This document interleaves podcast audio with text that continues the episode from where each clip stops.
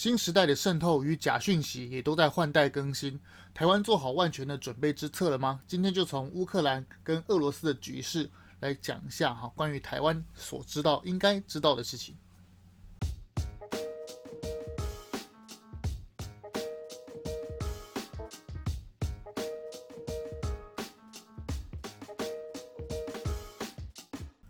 我们一起说真话，事实需要让更多人知道。欢迎收听《荣耀台湾》Podcast。最近的乌东局势啊，想必大家都看得非常过瘾啊。从普丁集结十万大军，不停的增兵，到西方各国政要接连出声表示战争迫在眉睫，而另一边的俄罗斯普丁呢，却说要撤兵，并且再次强调无意对乌克兰开火，并且入侵，并且不停的接见法国总统，甚至是德国总理。甚至是再进一步的放话说啊，愿与美国坐在谈判桌上谈。但是我必须要说啊，特别强调，甚至是说啊，要特别是宣布说要撤兵啊，其实都是危险的讯号。也就是说，这样做反而是让战争开打的几率上升啊。很多人会觉得奇怪，同一件事情，这边指俄罗斯入侵乌克兰这件事情，怎么会在普丁与拜登口中讲出来，结果截然不同的情况呢？是的，没错，大家都猜对了嘛。美国跟俄罗斯在一定的程度上都对这件事情进行了讯息战，也就是说我们俗称的假讯息战。从之前俄国对二零零八年的时候啊，对乔治亚，也就是说是格鲁吉亚战争的时候就已经使用。那么是怎么样使用这些假讯息来迷惑对手的呢？很简单，在迷惑敌人做假讯息的方面啊，俄罗斯可以说是老手了。当时，俄国的网军部队啊，就在大部队还没有到战场之前啊，就先劫持乔治亚的大型媒体与政府的官方网站，把所有政府官员的不仅是肖像，甚至是声明内容啊，做了大幅度的更改，就是把当时啊他们的总统的肖像改成希特勒，非常滑稽啊！借此啊迷惑了，并且削弱了乔治亚政府的动员，而且他的啊整个整体的国家防御率啊都被削弱。到二零一四年的克里米亚战争，也是如出一辙的使用了相同的招数。仅仅是二零一六年的十月到十二月，据有效的统计数字啊，乌克兰呢就遭受了针对三十六个目标在内的六千五百起以上的网络攻击，影响范围啊可以说是扩及周遭国家，其实是非常之广。而这次美国对于俄乌冲突啊，也是罕见的，根据有利消息人士的放话。来进行的放话，大家都看媒体嘛，是不是？是不是很多这种讯息？什么根据有效人士内部放话，美国总统啊，在跟敌人啊，就是美国总统拜登啊，在跟俄罗斯通话之前，哎，奇怪，到底是怎么样的哦？有利消息的人士竟然可以知道美国总统打电话给普丁的谈话内容？这很显然就是怎样？就是在放话嘛。说什么三日内啊，俄罗斯必定动兵，甚至有乌克兰当地的小报的那个呃，不是大报的报纸啊，说。四十八小时内就会开打，这其实很明显啊，美国进行的这种哦讯息的新型啊新型时代的讯息混合战，这其实美国就为了要达到几个目的嘛。第一个就是提高世界啊全世界对这件事情的关注度。那提高全世界对于这件事情关注度，当然是谁受益呢？很简单，当然是乌克兰受益嘛，让西方国家能有正常的借口运送物资军械给乌克兰。当然，令基辅市长生气的德国钢盔就嗯，好吧，就不在这个不在这个内容里面。好，第二项就是故意说破普丁的进兵日期啊，就好像跟敌人说 “I am watching you” 一样，制造一种就是哦，我说破你就不敢动，即使我没有说对，我即使我没有说对的话哦，你也不敢动嘛，对不对？那即使我说对的话，哎，就是哎，我情报，我美国的情报非常精准。第三点就是丢出许多的卫星的照片，有图为证嘛。比如说你俄罗斯设置野战医院、坦克啊、搭建的临时浮桥，甚至是大量的物资、军械、装备等等，企图迷惑俄罗斯啊，造成威慑。其实美国做这一系列的动作啊，没有别的，就是避免战争发生嘛。只有是美国每次啊面对地方的武装冲突，世界整个地球啊，不管是各地嘛，都会有武装冲突。面对所有每次的武装冲突，这都是美国的最高指导战略。也就是说，在战争发生之前啊，竭尽所能的去阻止战争爆发。大家其实都知道战争的几个啊顺序层面嘛。第一个就是怎样，先以外交手段斡旋，再扩大再以大范围的啊假讯息混淆视听，企图削弱对手啊，制造对手的国内矛盾，再以大军压境啊、粮草充足啊等所有的假象都布置好了之后，到最后万不得已啊，最后要怎么样？在开打之前再制造，哎，其实是对手犯错在先的理由，然后才开火。就像过去啊，一次世界大战开打之前，那个啊，奥匈帝国那个斐迪南公爵的塞拉耶夫事件，再来就是中日抗战的大家都熟知的嘛，中日抗战的七七卢沟桥事变，这都是侵略者制造借口去动兵的过去案例啊。如今历史啊，真的会不断的重演啊。前几天不才发生乌东的叛军开火打伤幼稚园吗？并且造成幼稚园的老师伤亡，这是不是就是一种啊？穿越时空那种那种又重回一样的一样的场景，这就是历史不断的上演嘛。那到底要怎么样才能制造有利的借口呢？其实很简单嘛，只要让乌东的叛军啊对俄罗斯军队开火，然后俄罗斯再以啊你乌克兰竟然不宣而战，所以呢我只好被动反击的开火，岂不妙哉？对不对？先煽动。乌东顿巴斯的武装势力对自己开火，然后再以呃被受害者的姿势说啊，我这个我的俄罗斯的弟兄啊，被你们击伤了多少，我要趁机报仇啊！看报仇雪恨是不是就变成一个开火的一种借口？我们之前就提到啊，俄罗斯的盘算有三种，分为上中下三策。上策就是美约啊跟美国突然犯傻让出乌克兰，使得俄罗斯啊实质控制，甚至是啊或者是啊。间接控制，就是啊，并吞用并吞的方式，或是说成立傀儡的亲俄政权，甚至是修改宪法，或是以克里米亚的方式而得到乌克兰，这是上策。中策呢，就是北约与美国啊承认乌克兰为两大强权的缓冲区，两大强权就是北约跟俄罗斯嘛。如果是两个啊缓冲区，让北约的武装军事撤出，甚至是后撤，达到两边的势力范围以外的地方。这就是普丁目前提出来的条件嘛。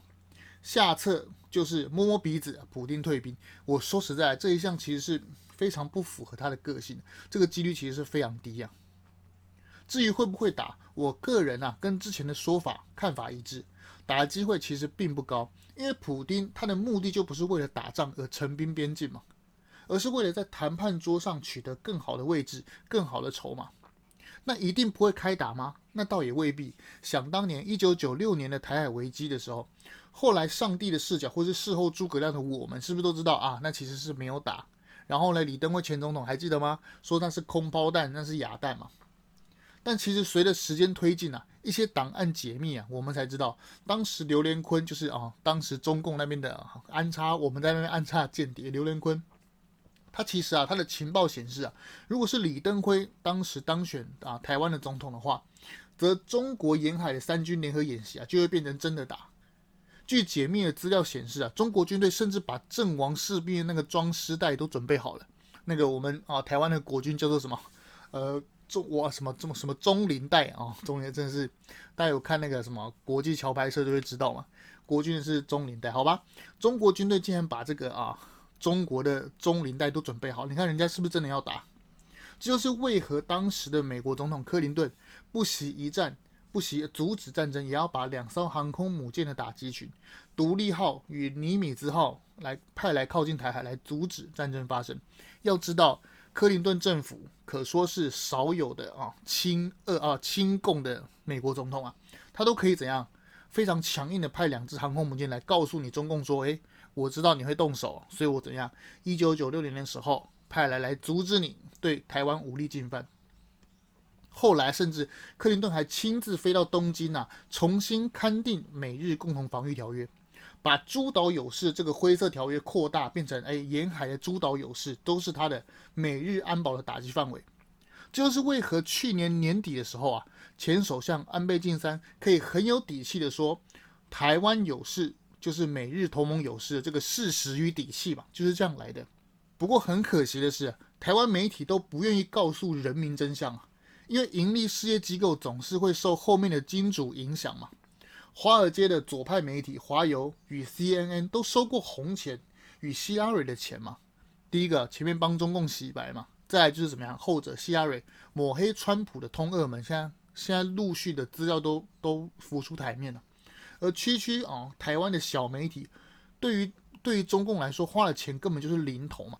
对，台湾媒体都普遍都不说出事实的真相，就是这样子，就是我们台湾的现况。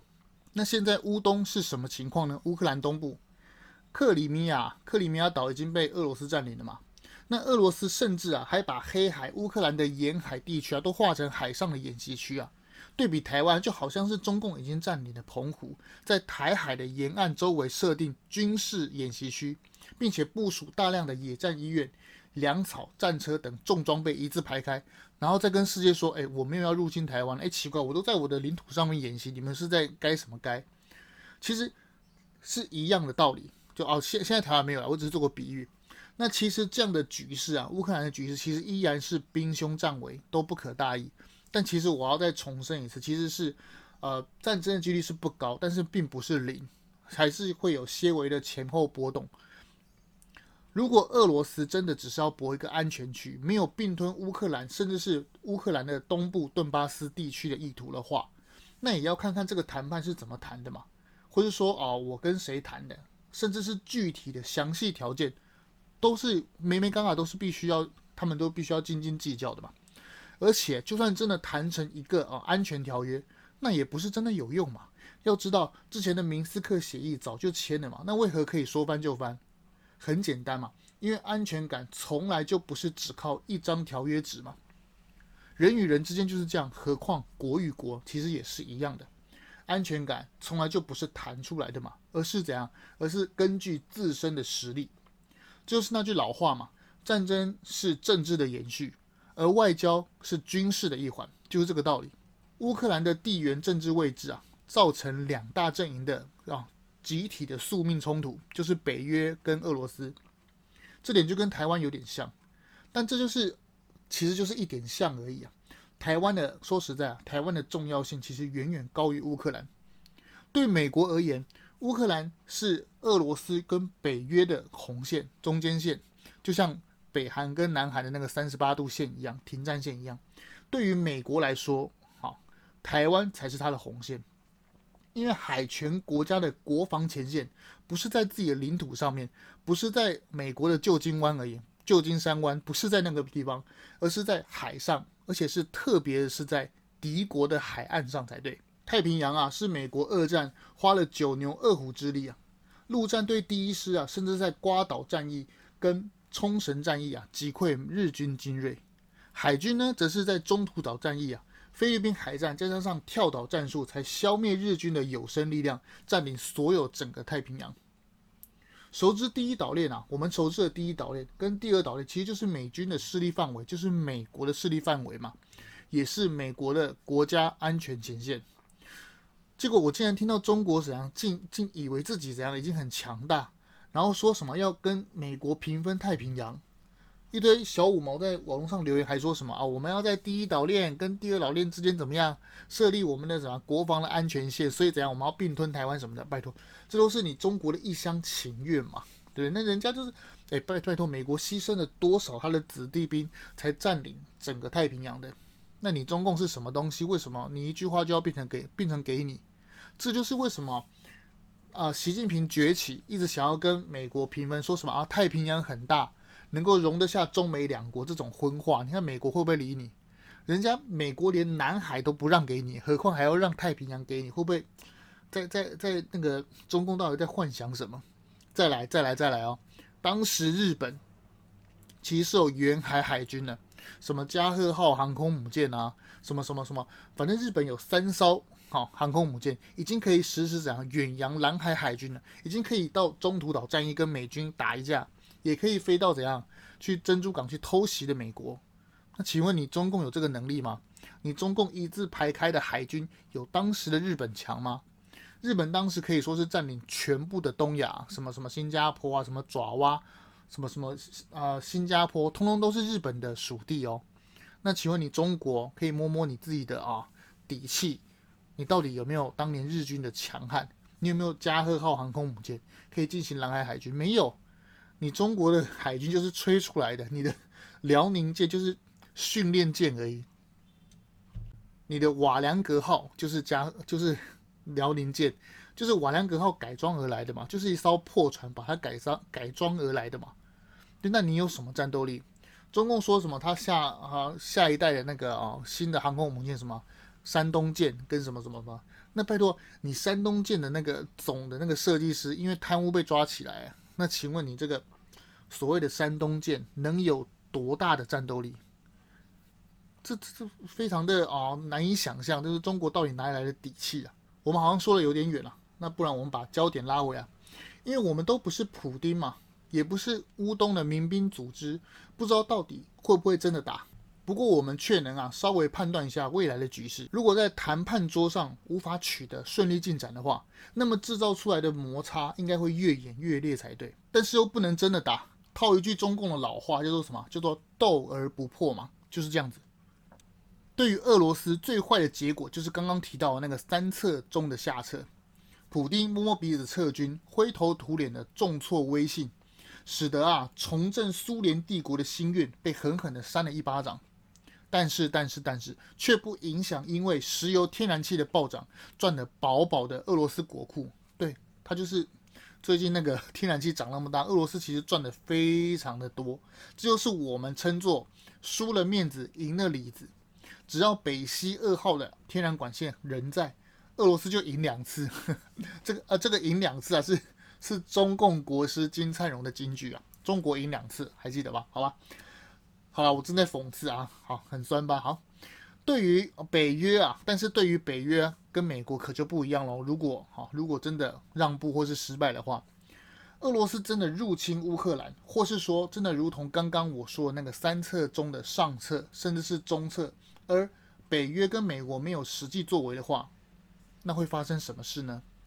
就是传递世界啊，这个传递给全世界这个讯息，就是面对侵略者，我北约与美国虽然我们举着民主自由的大旗，却对想靠近民主自由的乌克兰拒之门外，甚至是不闻不问，没有给予帮助，而导致乌克兰被俄国并吞。无论是实质被俄罗斯占领，甚至是间接的啊实质控制，都是对美约与美国在这个地球上造成了严重的威信，甚至是让这些啊举着自由民主的这个大旗威信倒地嘛。这也是为什么今天英国首相强森特别出来强调，美国与北约如果对乌克兰束手无策，将会导致台海局势的崩溃的重要原因嘛。上一次的拜登老头啊。在阿富汗撤军的悲惨教训，其实才隔没几个月而已，历历在目。我们真的不知道北美啊，这个史上得票最多的这个总统拜登啊，到底会怎么样玩这盘棋？我们真的是拭目以待。刚刚收到新的消息啊，最新消息，俄罗斯刚刚宣布承认乌东的亲俄分离主义在顿巴斯地区自行成立的顿内茨克共和国和卢甘斯克共和国为独立实体。也就是说，现在俄国已经派遣军队前往该区。今天早上其实随时都会开打，我们密切的注意局势。你看，跟我刚刚的预料非常像吧？他只要怎样，只要用你乌克兰内部的这个啊亲俄的这些啊武装的那个组织，是不是就可以轻而易举制造冲突，而且还可以不用落人口实嘛？说，哎，你自己的乌克兰内部发生动乱，我怎样，我大俄罗斯怎样入侵，帮你怎样平定内乱。就跟甲午战争开战的那个朝鲜东学党事变一样，袁世凯不是提兵进入啊那个进去韩国平乱吗？日本也怎么样？因为根据天津条约嘛，所以日本跟中国都可以这样同时出兵朝鲜，这就是借口啊。俄罗斯怎么样？可以啊？原来你乌东的局势混乱，而且开火，企图影响我怎样靠近你俄罗斯的那个土地的安宁，所以怎样我出兵协助你平叛，是不是就是一个很可靠的很？很可怕的一个借口，顺理成章的借口。出师要有名呐、啊，就是等这个一个名字。我觉得随时啊，就是局势其实是不容乐观呐、而这个随时摆出战斗姿势的那种升温的那种态势啊，都是在怎样？普丁坐在谈判桌上，唯一唯一一直往前加的筹码，让他怎样？让他能在谈判桌上取得更多更多的对于北约跟美国的妥协。人家是这样玩政治的。我们回头看一下台湾啊，很多人说，哎，你怎么不讲一下那个台民党那个双花瓶呢？就是嘴陈菊那个身材那件事情，我真的很不想讲。为什么？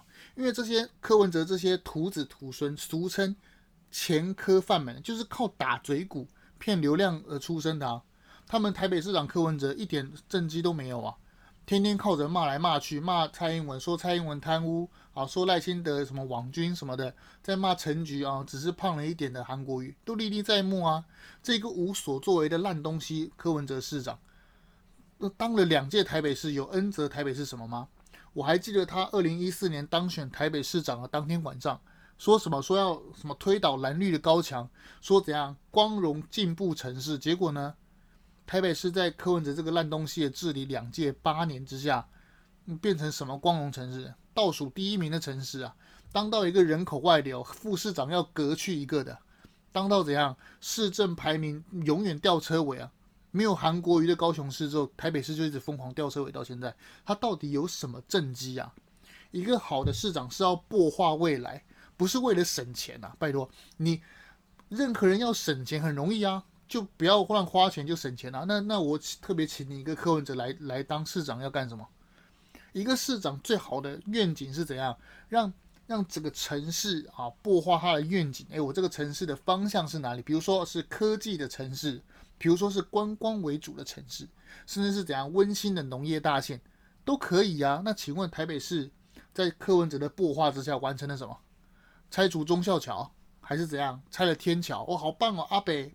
在初四怎么样？初四的晚上怎样？大家都在睡梦中，一觉醒来就像 magic，就像魔法一样，一下就没有吊桥了。这到底是什么屁烂的这些逻辑啊？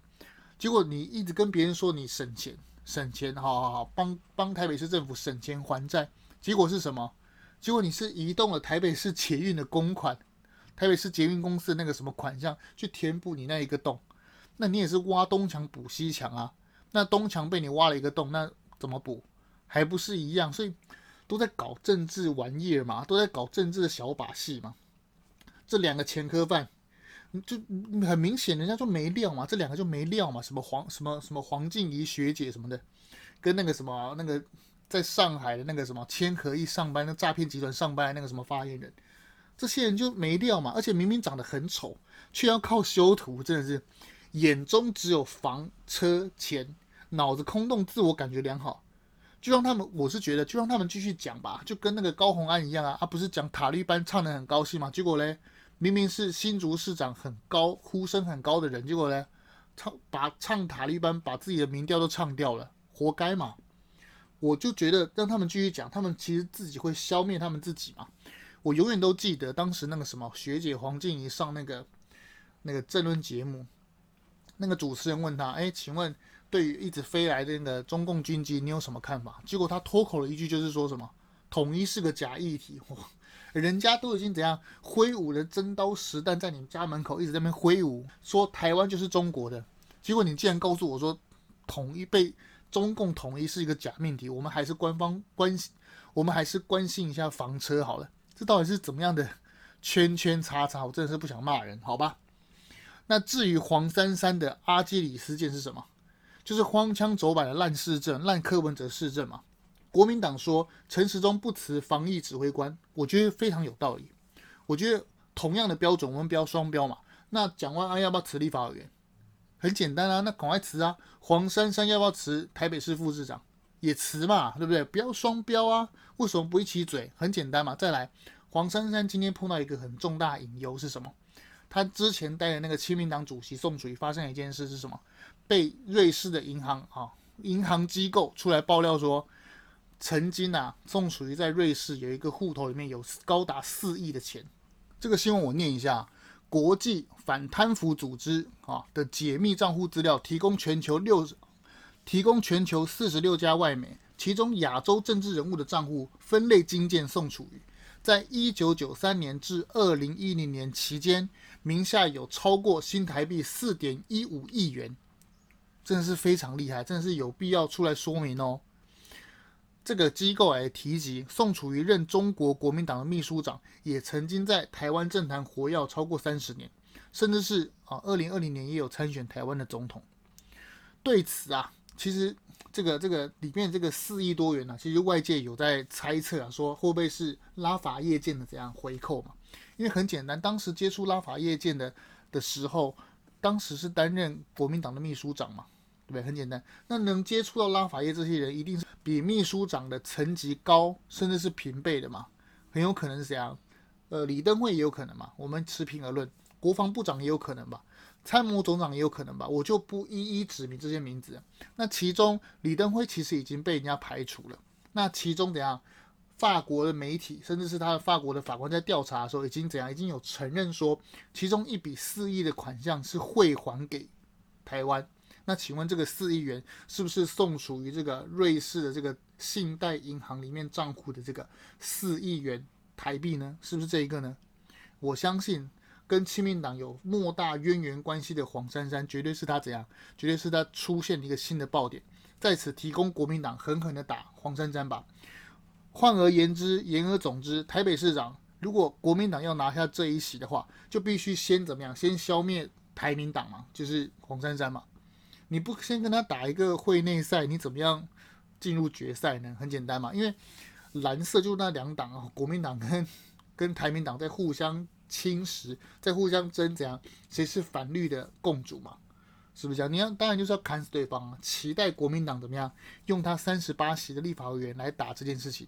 你才会胜利啊！国民党唯有在二零二零年彻底打趴柯文哲，才有办法这样，朱立伦才有办法这样，才带领蓝旗来选总统，就是这个道理，很简单。政治啊，这个板块啊，这个这个饼啊，就这么大，每一张票都非常清楚，政治人物都很清楚。我一定要往前走，怎样？我就必须要踩在啊对方的阶梯上，才可以往上跳嘛。很简单的道理就是如此。最后来讲一件非常开心的事情啊。Pompeo 即将在三月二号，好，呃，台湾，呃，台湾时间应该是三月三号了，即将访台。这其实明显是为二零二四的布局而来。大家还记得吗？二零二一年一月的时候，在川普在为他的选举疑云啊做奋斗的时候，美国国务院就宣布，当时的联合国大使克拉夫特要访台，一系列的挺台措施啊，包括台美经济繁荣的伙伴对话，台美的教育提倡，甚至是怎样？台美的科学及技术的合作协定，都是当时时任国务卿庞佩奥时完成了台美关系的法案。军事方面呢，有 M1A2 的主战坦克，F 十六就是那个 Block 七十，还有死神无人机哈等推进台湾的军事能力，这些都是啊在啊川普政府甚至是啊庞佩奥担任国务卿的时候，就对台湾的推进的这个军事的啊政策。很可惜的是啊。拜登政府在上台之后，只有部分延续，甚至是延缓这些几个军事事项。最最最重要的是，在蓬佩奥担任国务卿的时候，解密了中美联合三公报与八一七公报，当时啊雷根政府的其中的六项保证的秘密协议。这其实在我之前的 podcast 啊，我就有详细的说明。这个六项保证啊，解密之后，明确的告知全世界，美国从头到尾的挺台策略的立场皆不变。